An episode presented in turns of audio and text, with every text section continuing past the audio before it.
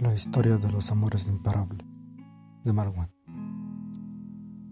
Me dicen que es de tontos tropezar tres veces con la misma piedra. Pero es que tú eres una piedra sobre la que merecía caer, resbelarse, hacerse herida. Porque hay personas que merecen nuestra herida. Personas que mancharon todo de felicidad y contaron la alegría sobre ti como quien te arroja un cubo de esperanza.